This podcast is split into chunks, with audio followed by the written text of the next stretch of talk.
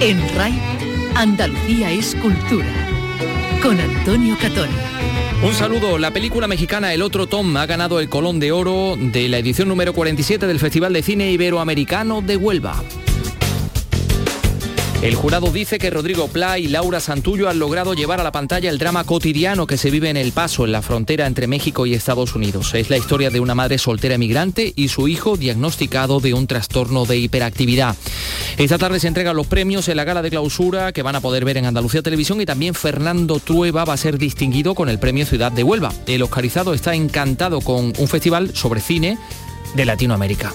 Pues he, he trabajado mucho en en Latinoamérica, ¿no? O sea, que he rodado en Chile, he rodado en, Cuba, en Brasil, en, Colombia, en Estados Unidos. Entonces me siento como muy mezclado y vinculado de una manera muy extraña porque en realidad yo voy donde me llevan las historias. Esta noche el turno es para Almería. El FICAL arranca con el cine de Manuel Martín Cuenca. Y hemos tenido el gustazo de encontrarnos con un gigante de la escena española, con Josep María Pou, entrevista en exclusiva, por cierto, que le ha concedido a nuestro Carlos López. Carlos, buenas tardes. Hola, buenas tardes. Pues sí, la verdad es que sí, el gran Josep María Pou está en Sevilla porque aquí retoma sus eh, ficciones, sus funciones del viejo amigo Cicerón. Después de nueve meses de parón y nos ha contado, entre otras cosas, lo que Cicerón decía de la Roma de su tiempo se puede aplicar perfectamente a lo que pasa hoy en día. Una prueba de ello en un momento uno de sus alumnos le dice, realmente para salir de este problema nos hacen falta héroes. Y él dice, no necesitamos héroes, lo único que necesitamos es aprender a elegir a los mejores para que nos representen. Con eso basta. Unos cinco minutos de altísima calidad que van a poder ustedes escuchar aquí en Andalucía Escultura y por supuesto le tomamos el pulso al Monkey Week. Un estudio confirma que las cadenas que se conservan en la iglesia de Laredo, en Cantabria, fueron seguramente las mismas que el almirante Bonifaz rompió para cortar los suministros a Sevilla y conseguir así su rendición en 1248. Los resultados de ese estudio de las cadenas se han presentado en Sevilla y se los vamos a contar. Además, les contamos que se reabre la torre campanario de la mezquita catedral de Córdoba. Y en Córdoba, cuando Cosmopoética toma ya su recta final, pues hoy va a venir a visitarnos Israel Sánchez, pianista, profesor de conservatorio, que ha elaborado mi libro de las pequeñas cosas, una especie de poemario musical que precisamente dentro de unas horas se va a presentar. Comenzamos con la realización de Ángel Rodríguez, produce Ryan Gosto.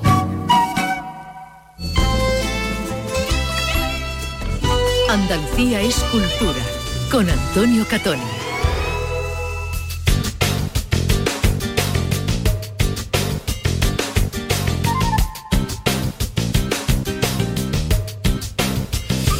Pues sí, tenemos palmarés y está calentito en el Festival de Cine Iberoamericano de Huelva. Vicky Román, buenas tardes. Buenas tardes. La película mexicana en coproducción con Estados Unidos, El Otro Ton, ha obtenido el Colón de Oro a la mejor película del festival. Un drama sobre una madre que rechaza el tratamiento para su hijo hiperactivo que dirigen Rodrigo Pla y Laura Santullo y que valoraba así el jurado. El tono comedido unas excelentes interpretaciones y el sensible cuestionamiento al abordar las implicaciones familiares, educativas y médicas, tanto del diagnóstico como de la hipermedicación actual, hacen del otro tom una obra necesaria. El premio especial del jurado es para la Argentina Bandido y el Colón de Plata el mejor director para los dos realizadores de la película nueva ambientada en el mundo del fútbol y el premio a la mejor interpretación en el primer festival que lo otorga sin distinguir entre categoría femenina y masculina ha sido para la protagonista de la mexicana La Civil, Arcelia Ramírez.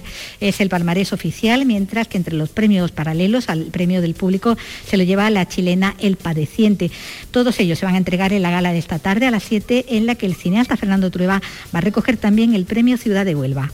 Pues sí, va a recoger ese Premio Ciudad de Huelva. Todos estos premios se van a entregar esta tarde la gala de clausura de la edición número 47 que se celebra en el Gran Teatro. Y bueno, pues como decimos, ese acto incluye la entrega a Fernando Trueba, se reconoce su trayectoria, eh, la trayectoria de este director que recibió el Goya, la mejor cinta iberoamericana, con el olvido que seremos, inspirada en el libro del escritor colombiano Héctor Abad Faciolince. También hemos hablado con, con Trueba, Vicky Román. Bueno, y estamos allá aquí con, Fernando Trueba, que recibe el premio, como decimos, Ciudad de Huelva eh, esta tarde. ¿Qué tal, Fernando? Bienvenido. Eh, muy bien, gracias, bienvenidos.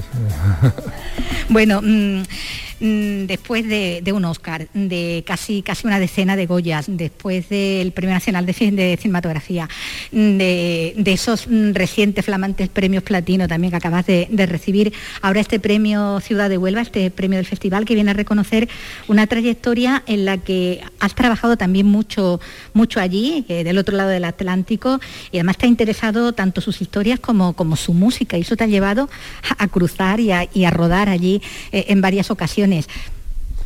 Pues sí, y la verdad es que yo nunca lo hubiera imaginado, ¿no? Que iba a, hacer tantas películas eh, por, en América, ¿no? La verdad es que he rodado bastantes veces en diferentes sitios, en, Chile, en Cuba, en Brasil, en, Colombia, en Estados Unidos, pero ha ido surgiendo así. O sea, era cada proyecto, cada película te, te acaba llevando a un sitio, ¿no? Y, la verdad es muy bonito. A mí me gusta, eh, me gusta mucho hacer ese viaje con las películas, ¿sabes? No, no mi hijo me regaña por eso, porque le digo, es que si, si rodara en casa, en Madrid, pues me siento como que voy a la oficina y vuelvo luego a casa a cenar, ¿sabes? Y, en cambio cuando vas por ahí a otro país a hacer una historia, eh, pues tienes esa sensación del viaje, ¿no? de ir a descubrir una, tierra nueva para ti. ¿no? Eso me, gusta. Ahí eres un poco explorador, ¿no? También de, otras maneras también de, entender también eh, el mundo. Bueno, has hecho varias coproducciones, como decimos, ¿no? Eh, adaptaciones también de novelas de autores eh, iberoamericanos, ¿no? bueno, la última, la del colombiano, ¿no? Esto era Facio Lince, la de El olvido que seremos, pero también el baile de la victoria, ¿no? Por ejemplo, del chileno, del carmetano. Sí, sí, la verdad, dos, experiencias para mí muy, muy bonitas y, muy felices. O sea que, que me, son experiencias que recuerdo, voy a recordar siempre con mucha, con mucha felicidad ¿no? de haberlas hecho. Bueno, que ahí trabajabas bueno, con equipos tanto técnicos como artísticos ¿no? de, allí, de, ambos países, de Chile, de, Argentina, ¿no? Y esa experiencia, bueno, diste conocer a algunos eh, intérpretes también aquí, ¿no? Sí, claro, he trabajado con, actores muy buenos, de chilenos, eh, colombianos, eh, eh, argentinos, con Ricardo Darín, por ejemplo, que es un gran actor y amigo, pero ahora en Colombia también con, con actores muy buenos, que en Colombia el nivel de los actores allí es, fantástico algunos además mm, provenientes del teatro, ¿no? En el caso del baile de la Victoria tenías ahí también, que son grandes figuras allí, ¿no? Sí, sí, eh, claro, los actores, hoy día hay, actores jóvenes que a lo mejor vienen de la televisión y esas cosas, pero los eh, tradicionalmente los grandes actores venían siempre del teatro, ¿no? Y, yo creo que, bueno, eh, es, lo lógico, ¿no? Es, la cantera de donde sale, de ahí sale todo, hasta el cine viene del teatro. Bueno, la, interpretación por un lado, luego estamos la música, ¿no? que siempre también te ha traído mucho esos proyectos tuyos tan, musicales, de Calle, Calle 54, o bueno, o la película animada Chico y Rita, que al fin de cuentas bueno, también un, un musical, ¿no? El que, el que te marcaba ahí un milagro de Candeal, ¿no? Ese interés siempre está ahí también, ¿no? Y el ritmo que viene de allí, de ida y de vuelta también, ¿no? Sí, la verdad es que la música es muy importante en mi vida. Yo creo que en la de no, no, voy a decir de toda la gente, pero de casi toda la gente, ¿no? Yo creo que la música nos ayuda mucho a vivir, nos ayuda mucho a sentir cosas. La música es, una parte especial ¿no? del, ser humano, eh, muy especial. Y a mí me, fíjate, sin ser yo músico, pero, pero ocupa un lugar privilegiado dentro de mi vida. Hemos hablado algunos de los títulos, pero te recordamos desde aquella, desde el inicio, de aquella ópera prima que fue eh, el comienzo. Eh, en tu trayectoria brillan comedias, bueno, que, están, forman parte de, la identidad cinematográfica eh, española. Y, a la comedia, bueno, mm, te has, te, te has alejado un poquito últimamente, ¿no? Decías tú antes que, hay quien te reclama, ¿no? También que, que vuelvas a ella, ¿no? Sí, ahí, bueno, la verdad es que no hace tanto tiempo porque La Reina de España... la Reina de España sí, que da la continuidad de la línea de sus ojos. Sí, es una comedia y además de la que estoy muy contento.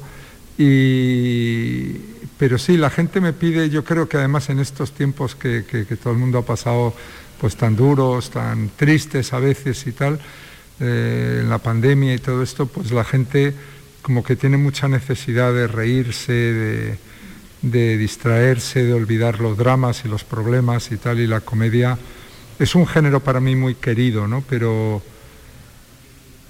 no sé, no sé cuándo haré otra comedia, pero espero hacerlas. ¿eh? Siempre, siempre tengo un sueño que no he realizado todavía, hacer una comedia de esas, de esas de puro reír, ¿sabes? No solo, donde no haya solo eh, tanto la historia sea tan realista y tan tal, sino que sean de esas de pura risa, que vas al cine y dices, que a veces la gente dice, uy, qué tontería de película, y yo digo, sí, sí, qué tontería, pero te das cuenta que has estado riéndote 90 minutos, eso no tiene precio.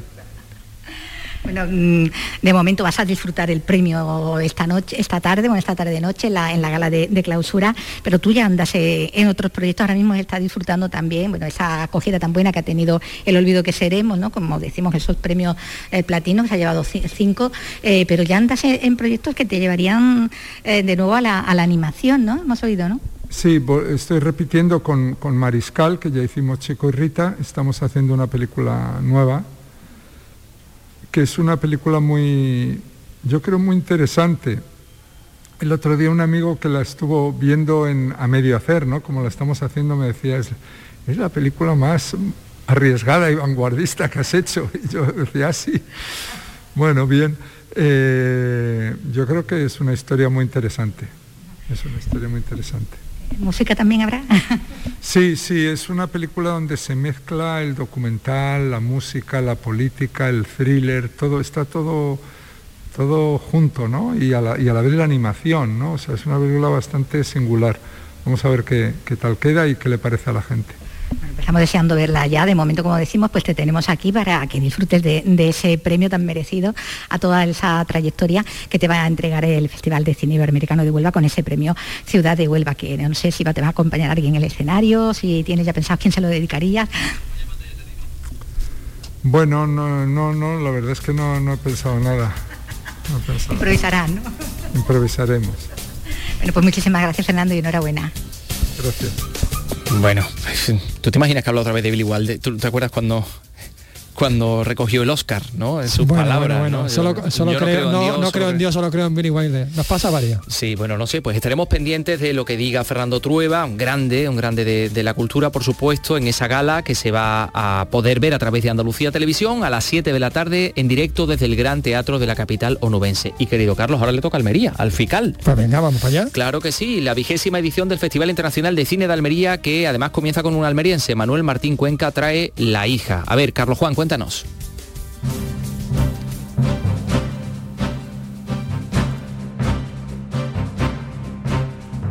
Tras el autor y tras varios años de trabajo, algunos de ellos en pandemia, llega ahora a los cines La hija. Irene se ha escapado. ¿Qué? Salió ayer y no ha vuelto. Quizá te esté buscando. Porque iba a querer hacer algo así. Una apuesta, ha dicho Manuel Martín Cuenca en Almería, por el nuevo talento ejemplificado en los jóvenes que le han acompañado Irene Vírguez y Javier Gutiérrez. Escuchamos al director. Ellos son, se lo decía ahora al venir para acá, ellos son el futuro del cine, por muchas cosas. Son jóvenes, son em, muy especiales, son muy buenos actores.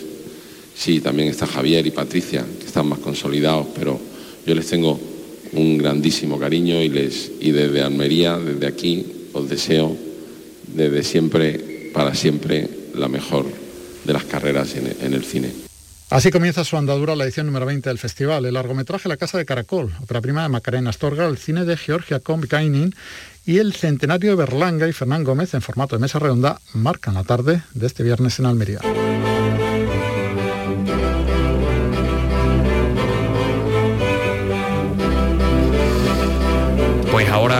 Le deseamos lo mejor, buena marcha al Festival de Almería, de Cine Internacional de, Almería y vamos con, esta música tan, tan cultureta también por otra parte, ¿verdad?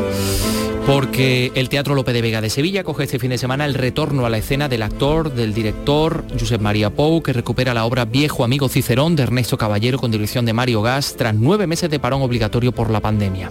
Carlos. Pues, eh, es, Impresión general, a ver, pues, de, José María Que es un grande en, todos sus aspectos, o sea, en la dimensión También físicamente un tipo grande, porque he visto una foto que te has hecho con él. Por supuesto, he tenido mi momento fan y me he hecho una foto que colgaré en las redes.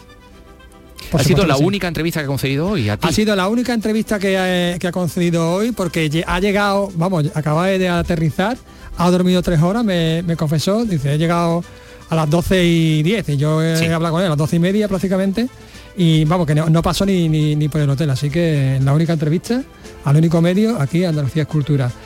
Y bueno, sí, efectivamente, se vuelve a meter en la piel de Cicerón este sábado y este domingo.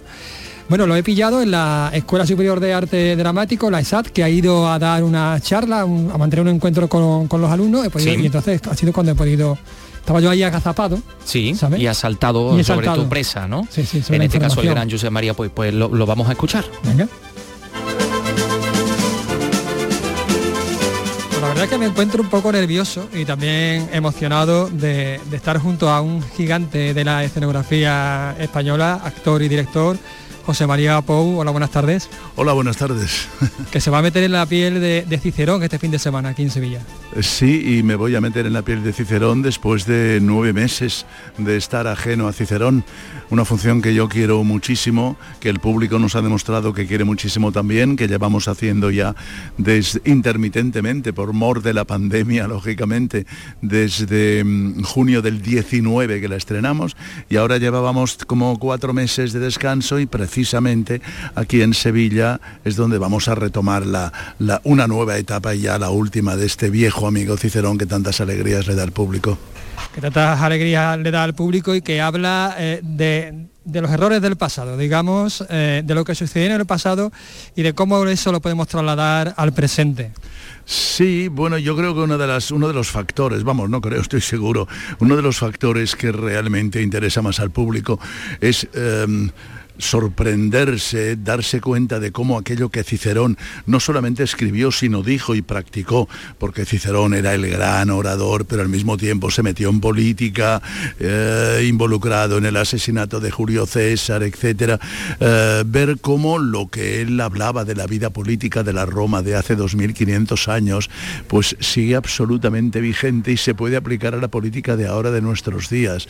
El, mm, me encuentro montones de veces al terminar la función que ciertos eh, espectadores me esperan a la salida del teatro para decirme, oiga usted, pero todas esas cosas que dice Cicerón las han escrito ustedes ahora, no son, no, no, no las pensaba Cicerón, digo, no, no, es un corta pega exactamente igual de los escritos de Cicerón, por ejemplo, cuando Cicerón dice, eh, en un momento uno de sus alumnos le dice, eh, realmente para salir de este problema nos hacen falta héroes, un problema político de la Roma de entonces.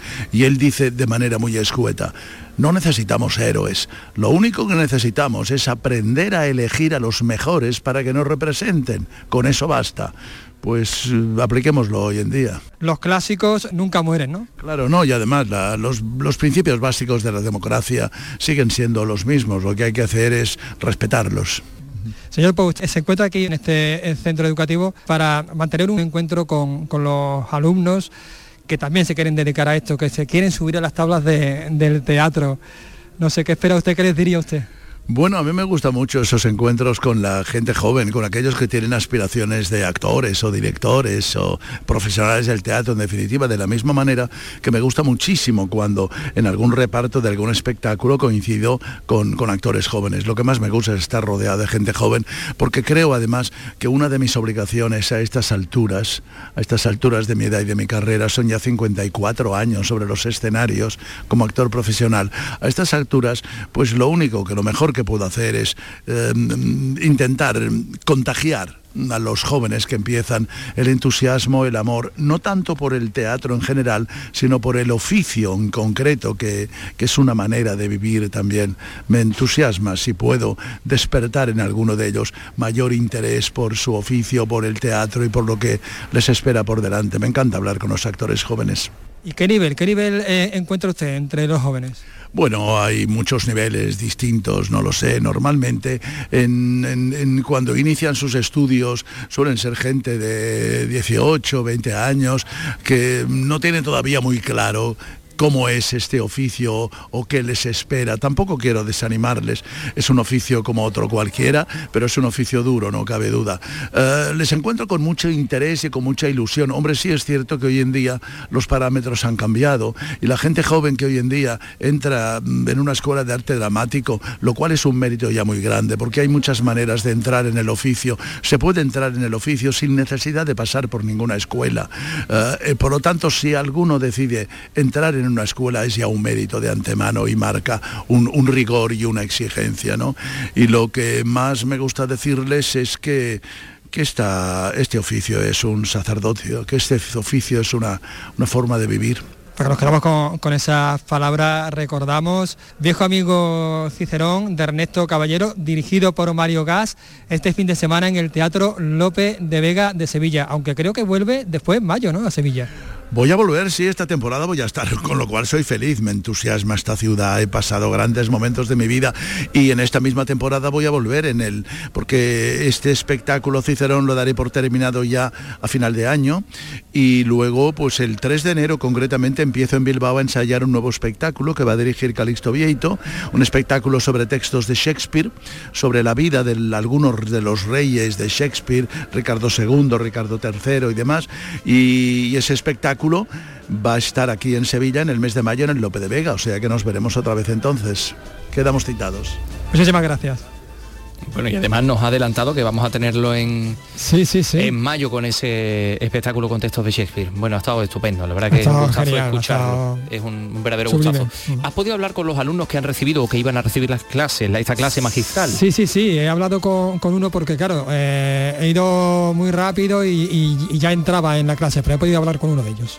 Hemos hablado con el maestro, pues vamos a hablar con un alumno, con Juan Ángel González. Hola, buenas tardes. Hola, buenas. Bueno, esto de tener a, José María Pou delante supongo que impone, ¿no? La verdad es que bastante y era algo que no me esperaba, es una noticia que nos han dado justo a, medida que iba evolucionando la charla y cuando me lo ha dicho ha sido como no puede ser verdad que esté aquí y ahora que ya lo he visto es como madre mía impone un montón impone la presencia incluso porque es muy alto eh, tiene como cierta rotundidad ¿no? y además lo que comenta ¿no? Totalmente, y es como una persona que sabes que existe, pero hasta que la ves como dice, ¡buah! Es real esta persona, no sé. ¿Qué esperas de, este encuentro? Pues espero aprender muchas cosas solo con escucharlo hablar, o sea, solo con, con que hable de su experiencia yo creo que ya es como una masterclass en una charla de a lo mejor 30 minutos o 40. Porque tú cuánto tiempo llevas estudiando, cuánto tiempo llevas en este mundo. Yo realmente en la ESAG este es mi primer año, pero llevo actuando seis años atrás. ¿A dónde te gustaría llegar? A donde el mundo del arte me lleve. La verdad es que esté donde esté, yo creo que voy a ser feliz porque es realmente donde me gustaría estar. Me has dicho el mundo del arte, no el mundo del show business. no, porque yo creo que si estás en este mundo no tienes que aspirar a ser alguien reconocido, sino reconocerte a ti mismo dentro de este mundo. Pues muchísimas gracias. A ti. Bueno, se ha abierto aquí de golpe la, puerta porque ha entrado un, golpe de viento tremendo, son las 3 y 23 minutos, ahí está Josep María Pou y sus alumnos que han recibido este, este, esta clase, este, pues sí, clase magistral, no podemos definirlo de otra manera. Vamos a hablar de otras cosas, vamos a hablar de cosmopoética. En Córdoba, el festival dedicado a la poesía, con Portugal como país invitado este año, entra ya en sus días finales José Antonio Luque. La poeta portuguesa Ana Luisa Amaral, Premio Reina Sofía de Poesía Iberoamericana 2020, canceló ayer por motivos personales su participación en Cosmopoética. sí intervinieron por la mañana Elena Román en el IES Gran Capitán, eh, Markel Hernández a las 7 en la Sala Oribe y a las 8 en ese mismo lugar Diego Doncel y, Luisa Sobral eh, en el apartado mm, Cosmoversos y Cosmoacordes. Y pudimos escuchar a Sara Fernández Costa. Aquí lo que acontece es que es una simplicidad también superficial. Quando eu sinto que estou a tocar em alguma coisa que me faz confusão, é aí que eu sei que o poema está a, sair bem. Esta tarde en la sala Oribe, en el apartado Cosmoversos, intervienen Andrea Faria y Miren Aurmeave y en ese mismo lugar a las 8 Abraham Guerrero y Raquel Vázquez eh, cerrando la jornada Pablo Indestrucción y en el kiosco de la juventud pues una gala poética dedicada a Gata. Mañana sábado concluye Cosmopoética. Se han cancelado eh, algunos espectáculos como el denominado Gran Circo Luso eh, por previsión de lluvia y se sustituirá por actuaciones en la sala Oribe de Daiso, José Flauwing y Dani Orbiz. Ya por la tarde en Cosmodiálogos estarán Sergio Ramírez e Irvine Wales y a las 9 en Cosmoacordes eh, cerrará Cosmopoética Viva Belgrado. El director de Cosmopoética se llama Antonio Gredano y está con nosotros. Antonio, ¿qué tal? Buenas tardes. Muy buenas tardes, ¿qué tal? Bueno, pues esto ya va tocando a su final, ¿satisfecho? Sí, muy contento, la verdad, porque era el gran reencuentro con el público de Córdoba después de una edición que, que hicimos, pero que fue dura porque porque la tuvimos que hacer con todas las restricciones eh, por la pandemia y, este era el momento de, reencontrarnos con el público y efectivamente ha sido un reencuentro bonito porque han llenado la sala eh, todos los días para toda la lectura y todos los conciertos, o sea que, que como poética vuelve a Córdoba con, entusiasmo y con, alegría. Como nos acaba de decir nuestro compañero José Antonio Luque, bueno, pues todavía quedan días de como poética y quedan muchas actividades, pero bueno, hasta el rabo todo es toro, ¿no? Pero, pero ¿qué podrías decir que has aprendido, que, que puedes sacar de esta edición, al margen de la vuelta a la presencialidad? Bueno, yo creo que es bonito el encuentro que hemos hecho con la poesía portuguesa, que está muy cerca. Eh, tenemos todos a, grandes referentes como Pessoa o Alberto, pero, pero hemos escuchado mucha poesía joven eh, portuguesa, aparte de autores consagrados como Nuno Judice, y a mí me ha gustado mucho la, en fin, este hermanamiento poético. Al fin y al cabo la poesía para nosotros es simplemente una conversación, un, una, un, lanzar eh, puentes hacia otras culturas, otras personas y otras sentimentalidades y yo creo que, que tener a Portugal presente en el festival ha sido un, ha sido un éxito y, de luego un placer. Y ha sido además muy interesante. Acabamos de escuchar a Sara Costa que decía, cuando, cuando hay algo de confusión en el, en el poema, ya sé que voy yo por un muy buen camino, ¿no? Fue interesante. Sí, sí, Sara, mira, es una autora joven, ella tiene una vinculación política, ella de hecho milita en un, en un partido político de, izquierda en, Portugal, sin embargo la poesía dice que no le gusta que sea social, a ella le gusta una poesía del cuerpo y, y del sentimiento, pero sin embargo tiene una parte muy muy emocionante y, muy social realmente, aunque no sea panfletaria, ¿no? Y, ha sido un, desde luego un hallazgo, yo la había leído eh, aquí y, desde luego ayer yo creo que gustó muchísimo a la gente que, vino a, como poética. Eh, bueno, pues eh, y además la presencia de un premio Nobel como Soyinka, pues esto hace que el, festival esté ya consolidado en el ámbito nacional, incluso internacional. Sí, bueno, yo creo que como poética es el, gran festival de poesía europeo. de luego es un milagro, como, como decía Luis Alberto de Cuenca, que a veces en la poesía suceden milagros, ¿no? Pues esto es un milagro, que un, festival poético eh, encadene 18 años cambiando de signo político en el ayuntamiento, eh, con tanta repercusión, no solo en medios, sino, sino también a nivel de público, y, y yo creo que, que eso lo hace de luego incomparable en el, en el marco europeo. Mm, mm, a mí me interesa mucho saber qué cuentan o qué dicen todos estos poetas que vienen de fuera, algunos de muy lejos, del encuentro con Córdoba, con la ciudad de Córdoba. ¿Les parece una ciudad poética o les, inspira de alguna manera?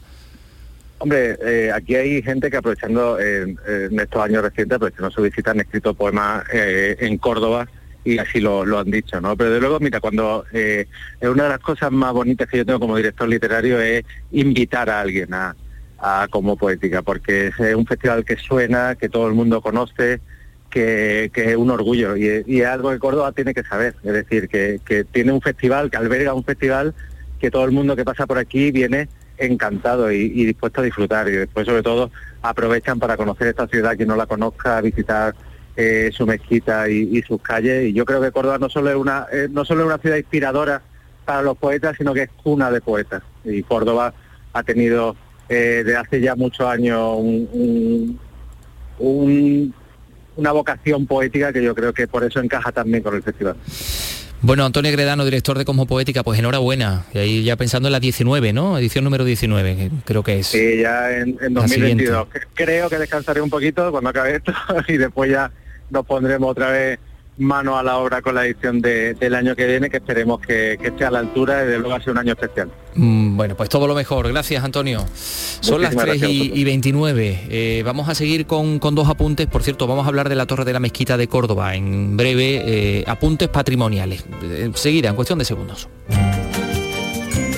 Andalucía es cultura con Antonio Catoni. En la revista de RAI tienes el repaso a la actualidad del día, música, la última hora de la jornada, conexiones en directo. El gran programa informativo de las tardes de RAI es La Revista de RAI, de lunes a viernes desde las 5 de la tarde con Beatriz Rodríguez. RAI, Radio Andalucía Información. Síguenos también en Twitter, arroba Escultura RAI.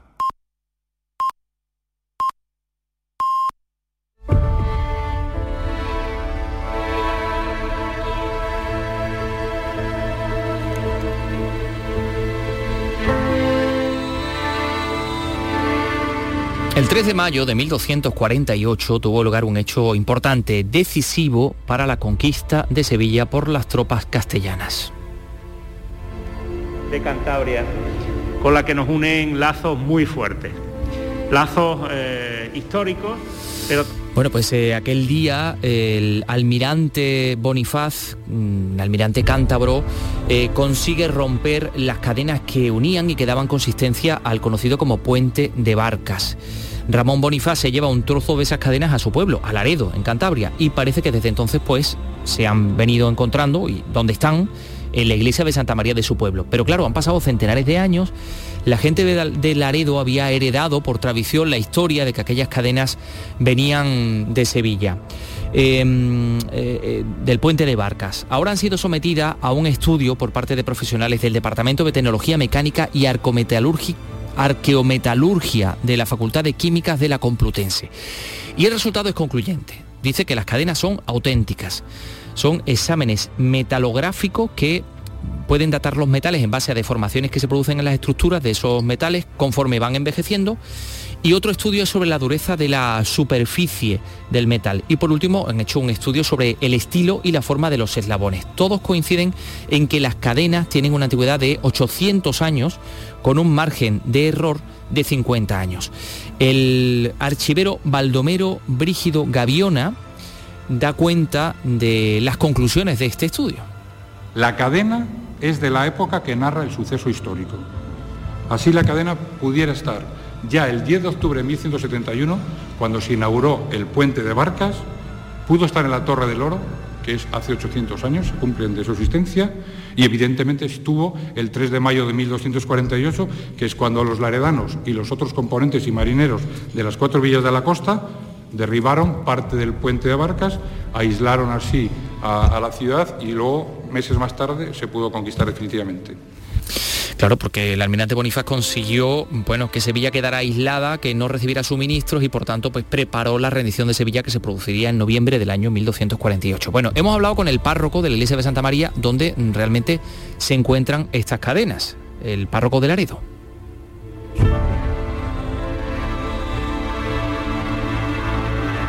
Señor cura párroco, Juan Luis Cerro es su nombre. Sí. Eh, bienvenido a Sevilla. Gracias. ¿Es usted el dueño de las cadenas, me han dicho?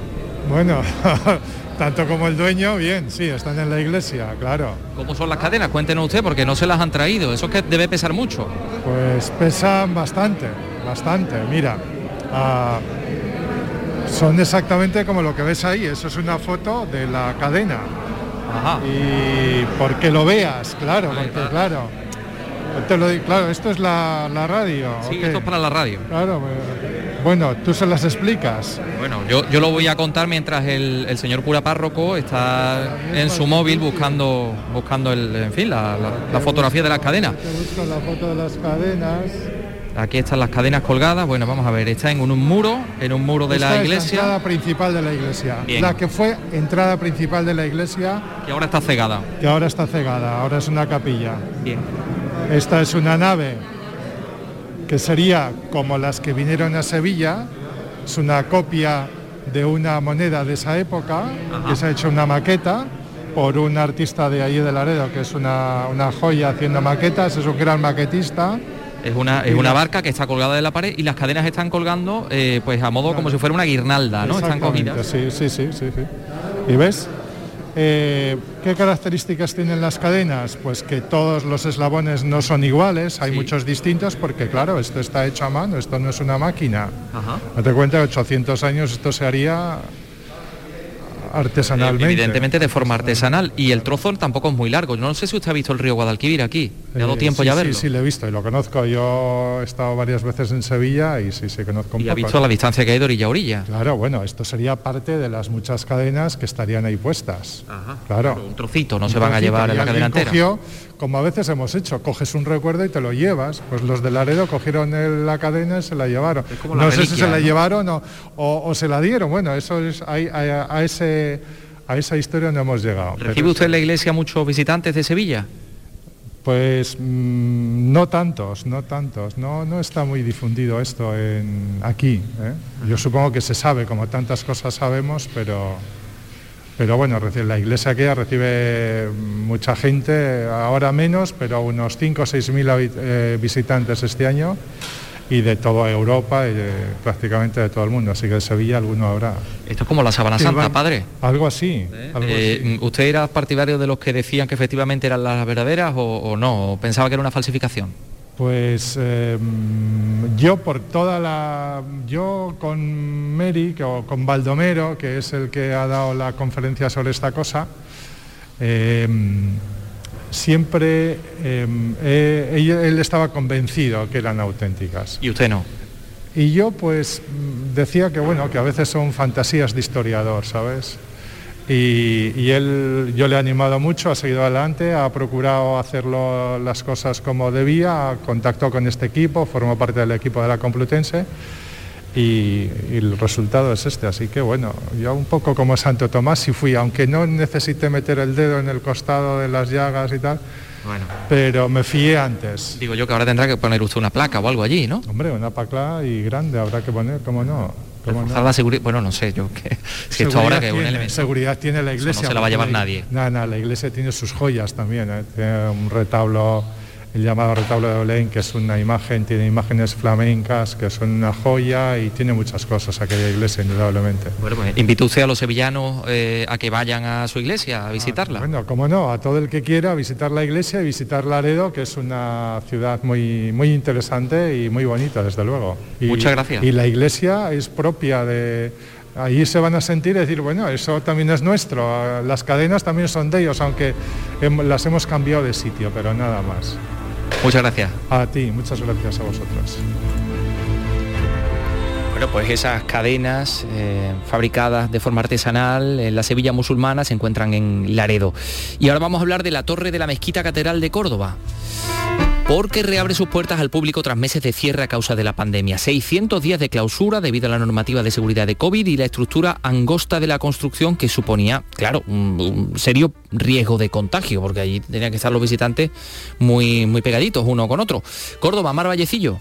Estrecha, alta y con poca ventilación, la torre de la mezquita reabre con gran afluencia de visitas y sin miedos, a pesar de que hay que subirla con mascarilla. Se nota un poco, ¿eh? pero, se agarra pero un bien, bien, pero bien. Nos hemos ido parando y después en el exterior nos hemos bajado un momento la mascarilla para hacernos la foto. La mascarilla, por tanto, molesta pero no impide y la recompensa no puede ser mejor. Una maravilla.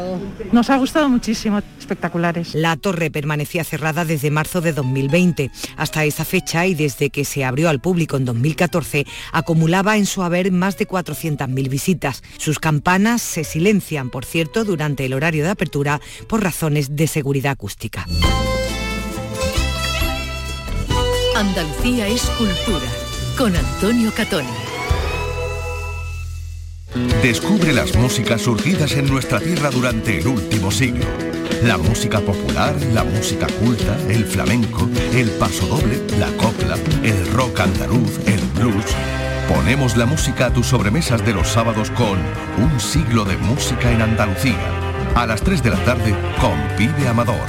RAI, Radio Andalucía Información. Andalucía es cultura. En Twitter, arroba escultura RAI.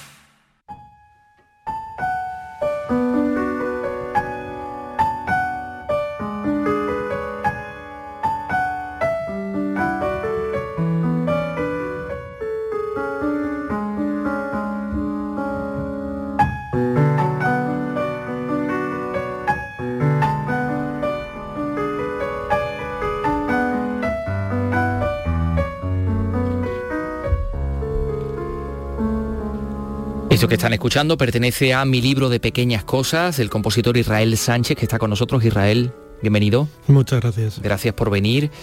Libro de música para piano que surge de la recopilación de piezas que a lo largo de los últimos años has ido componiendo, bueno, pues por puro placer, ¿no? Porque te ha dado la gana para, para celebrar acontecimientos a veces, eh, algunos festivos, otros no tanto.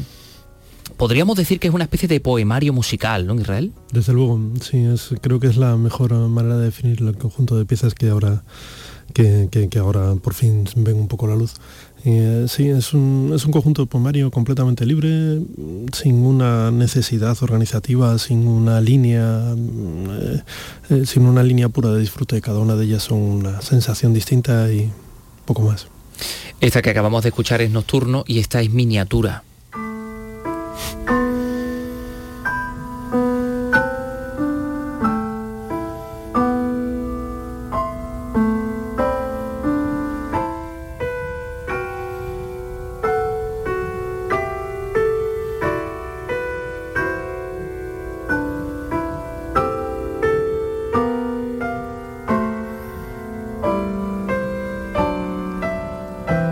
Hace honor a su nombre, ¿no?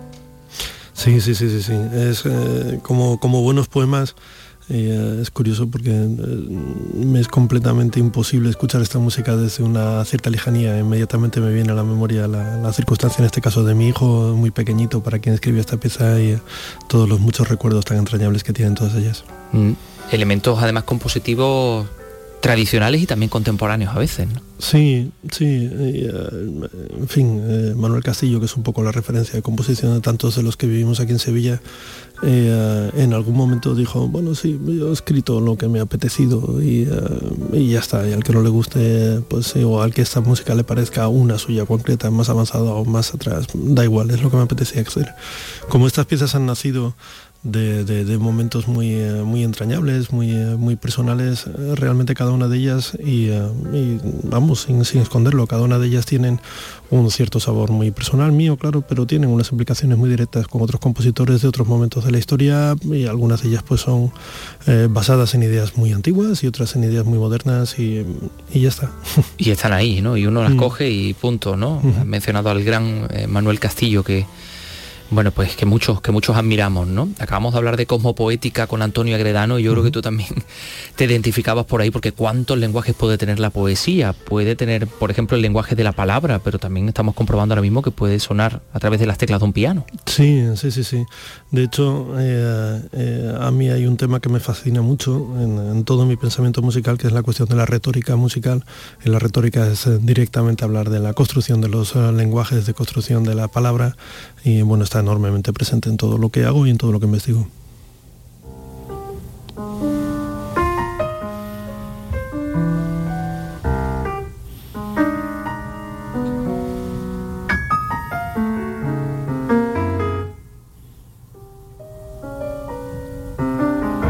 Invención título esta, esta pieza. Es un, es un libro, es un libro, disco libro, podemos decir, ¿no? Este, este mi libro de las pequeñas cosas que tú ofreces también a los no solo a los que no tienen ni idea de ponerse delante de un piano, sino por supuesto también a los que conocen el instrumento, ¿no? Y sin ningún orden de interpretación tampoco. Hmm. Eh, realmente la idea de las piezas como las piezas fueron surgiendo en momentos muy dilatados en el tiempo, eh, se convierte en cada una de ellas en un pequeño mundo muy independiente. Entonces eh, yo quería que, pudiesen estar al alcance de todos.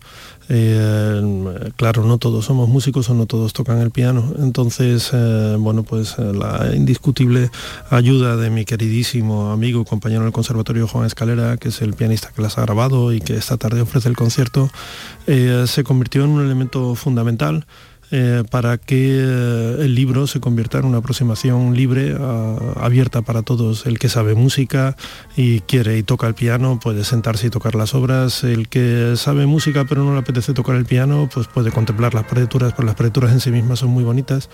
Eh, y el que no sabe música, pues tampoco es un libro que queda lejos de él, porque hay una grabación que le permite escuchar las obras y a la vez escuchar las obras, como digo, contemplar la partitura. La partitura yo sé, como cualquiera que le gusta el lenguaje puro ver escrito, el lenguaje de otro idioma, cualquiera que no es muy lejano, es siempre una contemplación estética muy bonita. Y, eh, y, se descubren muchas cosas como personales. La, como la caligrafía ¿no? justo sí hay muchas cosas eh, de tipo personal las dedicatorias los momentos los años en los que están escritos eh, que se pueden contemplar en la partitura y no en el consola o la audición del disco y por eso pues también ver la partitura supone un, un interés para cualquiera que se aproxime a ella han mencionado a Juan Escalera que esta tarde a las 8 de la tarde en el espacio Turina, concretamente la sala Silvio, va a hacer la presentación de este libro de las pequeñas cosas que tiene también eh, regalos como estos sueños.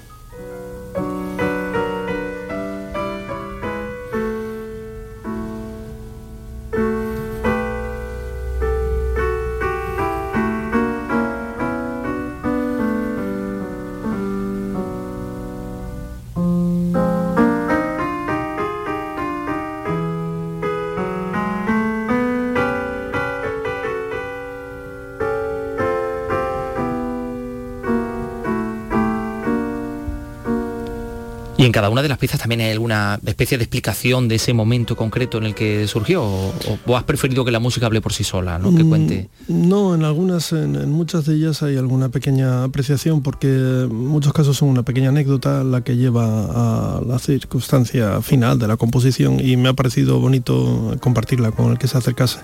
Hay una pieza que, que describe casi las primeras palabras de mi hijo y, y su manera de gatear por el, el suelo, bueno, pues es muy simpático, forma parte de la realidad, o cuando mi hijo aprendió una de sus primeras cancioncitas en el colegio, o un día que mi hija iba andando por la calle junto a mi hijo y, a mí y uh, se le ocurrió una pequeña melodía que yo atrapé de inmediato y la utilicé para convertirla en bueno, una pequeña fuguita, en un pequeño trabajo. Eh, y, y, bueno, y ocasionalmente están eh, las necesidades de invención y de felicidad de mis hijos, de, bueno, de mi mujer, que está también enormemente presente en, en las piezas. A veces eh, a veces eh, tal cual en el título de la obra y otras veces escondida. A mí me ha gustado mucho, volviendo a esta cuestión de la retórica, siempre me ha gustado mucho jugar con el lenguaje y eh, crear eh, dobles eh, explicaciones o dobles líneas de significación, de manera que eh, hay pequeños juegos que están explicados en la partitura, pequeños juegos de la invención de pequeño motivo musical a partir de las letras del nombre de una persona determinada. Pues la última de las piezas del libro, por ejemplo, está basada en el nombre de mi mujer y ella se llama Natalia y la música hace la, la, mi, la, Natalia. Bueno, pues son cosas personales que quedan ahí presentes que el que las sabe y ahora todos, ¿no? pues las disfruta. Como esta escena infantil.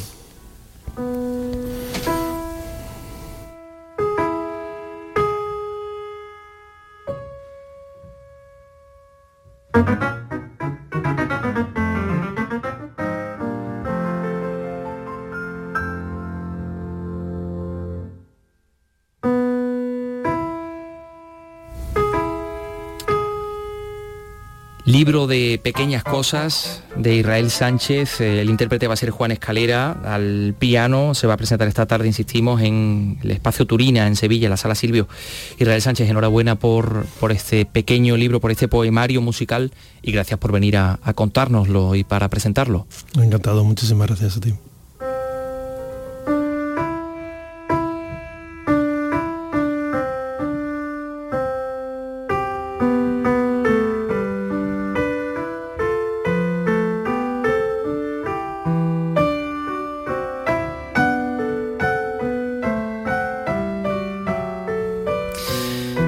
Suele ser habitual que los viernes estén cargados de, música, porque vamos a ir con, con, otras músicas también, la del algecireño Pepe de Lucía.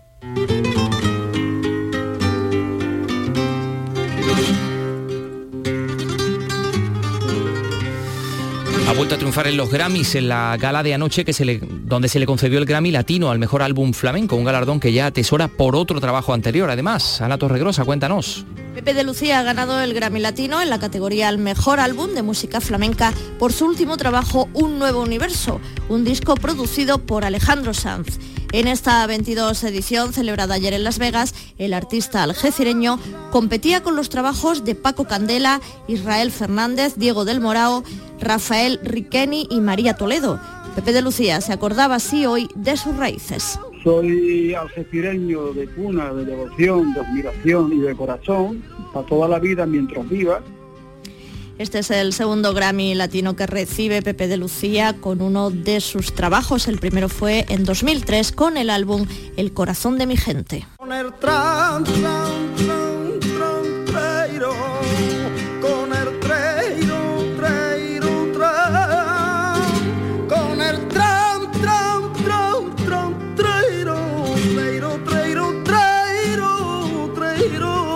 Bueno, y el otro andaluz que ha estado muy presente y galardonado en los Grammy Latinos, el ubetense Sabina. Si lo que quieres es vivir 100 años, Premio a la excelencia musical que se otorga a intérpretes que durante su carrera han hecho contribuciones creativas de sobresaliente valor artístico a la música latina y sus comunidades. Sabina.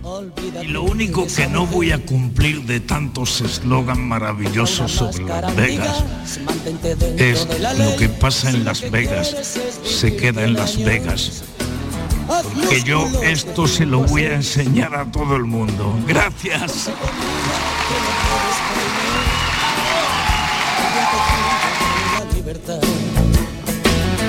Funda un hogar en el que nunca reiné, más rey que la seguridad. Evita el humo de los clubs, reduce la velocidad. Si lo que quieres es vivir 100 años, vacúnate contra el azar. Deja pasar la tentación, dile a esa chica que no llame más. Y si protesta el corazón, en la farmacia puedes preguntar. Tienen pastillas para no soñar.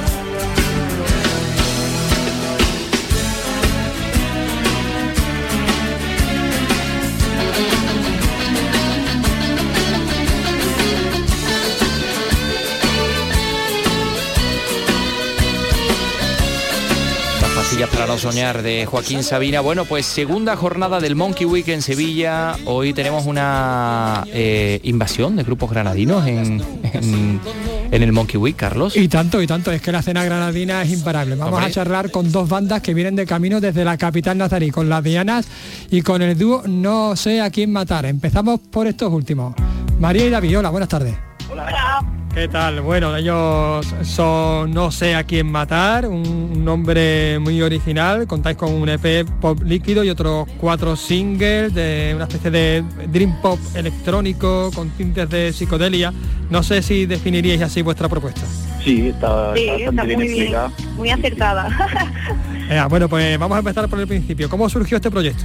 Pues bueno, somos pareja y, y empezó pues como una tontería, la verdad, como Probando, porque yo eso toda, yo la verdad en cuanto a la música no a mí me gustaba cantar y canto siempre pues, en mi casa, pero no me había dedicado nunca. Entonces cuando me junté con David que sí había tenido más grupillos, empezamos como él dice un poco así de por probar y, y poco a poco ya conocimos a, a Casa Maraca y prepandemia todo empezó, eso sí podemos aclararlo. Lo que pasa que sí salimos a la luz en plena pandemia. Somos un grupo de pandemia. Oye, ¿y ese nombre tan original? Pues también no sabemos, nos tiramos con el nombre un año entero pensándolo. mm, es sarcasmo totalmente, no, no mataríamos ni una mosca, ya una pero, mosca total. pero es como que un, un sentimiento que, que puede expresar bastante bien la ansiedad colectiva que vivimos en estos tiempos. Sí, yo creo que todos en algún momento en nuestras vidas, algunos días es como, Dios mío, estoy tan saturado que no sé a quién matar, ya no, no sé, pero no es nada agresivo, ¿eh? Bueno, tenéis el, EP, tenéis otro- otros cuatro singles. ¿Preparáis ya el primer LP, el primer largo? Sí, estamos, bueno, ahora no, estamos yendo al Monkey, pero eh, en cuanto volvamos, eh, sí, Nos gustaría volver a retomarlo un poquillo porque con esto del Monkey lo hemos dejado así más apartaete para ensayar y para prepararnos esto. y también, bueno, por temas de trabajo y eso, que es un proceso lento, como que empezamos en verano a, a componer y a grabar. Y tenemos ya las canciones, pero ahora pues falta meternos en el estudio con Carlos Díaz y ya exacto, más detallillos, ya faltan detallillos. Bueno, pues ya que mencionáis el, el Monkey, vais de camino al Monkey. Os hemos cogido en, en una parada Estamos técnica. Río Blanco, hemos parado a comer y seguimos para adelante. Ya en media orilla estaremos por allí, esta noche a las 8, Ocho menos cuarto. Ahí tocamos.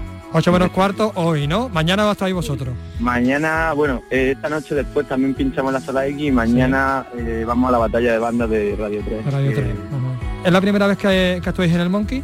Sí. María, sí, yo, yo toqué en la edición de Puerto con otro grupo que tenía y la verdad que me, me flipó, fue una experiencia maravillosa y, y me parece muy guay que lo hayan llevado a Sevilla también para abarcar un poco más de, de tumulto.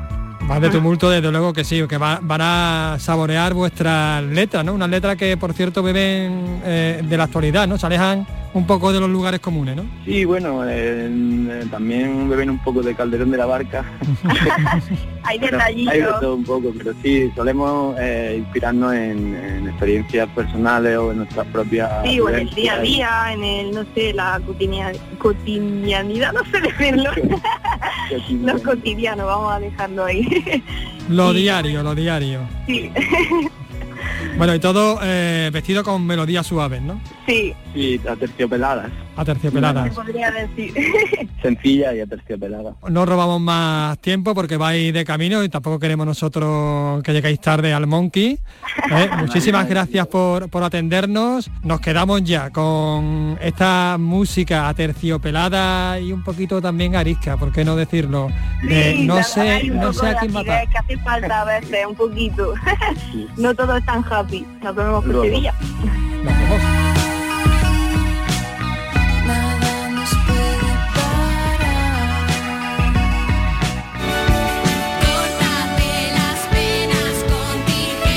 Y en 2020 el COVID pues ralentizó nuestras vidas y nos metió en casa una buena temporada. Antes de que todo nos arrastrara, una banda compuesta por cinco chicas granadinas, algunas de ellas menores de edad, publicó un primer single titulado Te quiero lejos. El tema que escuchamos de fondo y que curiosamente se convirtió en uno de los más escuchados durante las primeras semanas del confinamiento. Esa banda era y siguen siendo Las Dianas.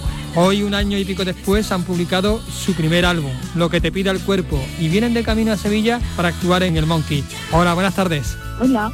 Voy a nombraros a todas, sois Paulina, Isa, Laura, Ana y María, no me he equivocado, ¿no? Sí, perfecto. Aunque solo estamos Isa y Paulina. y al habla. Vale, pero sois todas. Eh, y esta tarde eh, y mañana, por cierto, al Monkey, ¿no? Sí, sí, sí, con muchas ganas. Ya teníamos ganas de volver. Tocamos dentro de una orilla. Eh, estáis teniendo desde, desde luego una respuesta del público realmente abrumadora. Eh, eh, ¿Lo esperabais? No, la verdad es que no, siempre lo decimos, que no lo esperábamos jamás que, que fuera a llegar todo tan lejos, ¿no? Pero, pero nos encanta, nos encanta que al público le guste, que podamos transmitir, sobre todo eso, que se lo pasen bien. Sí. No sé si recordáis, pero durante el confinamiento os hice una entrevista vía correo electrónico y WhatsApp. Fue aquel lejano 26 de marzo del año 2020 y entre las preguntas que os hice, pues, bueno, había una que era evidente, ¿no? Hacía referencia a cómo os afectaría la pandemia. Y entonces me contestasteis esto. Estos días pues hemos aprovechado nosotras pues para componer y para crear ideas en el futuro y mm, más que artísticamente esta situación nos ha afectado personalmente y la verdad es que debería servirnos como una lección para hacernos reflexionar y para que pensemos en las consecuencias de nuestros actos y en lo que nos estamos convirtiendo. Pero tampoco negamos que salga un hit de esto. ¿Qué os parece? Pues, creo que soy yo y no veas, vaya caña metí. Eh, en cualquier caso, hoy y mañana no hay que perderse a las Dianas en el Monkey Week. Muchísimas gracias por atendernos. A vosotros. Un besazo. Nos vemos en el escenario gratis hoy.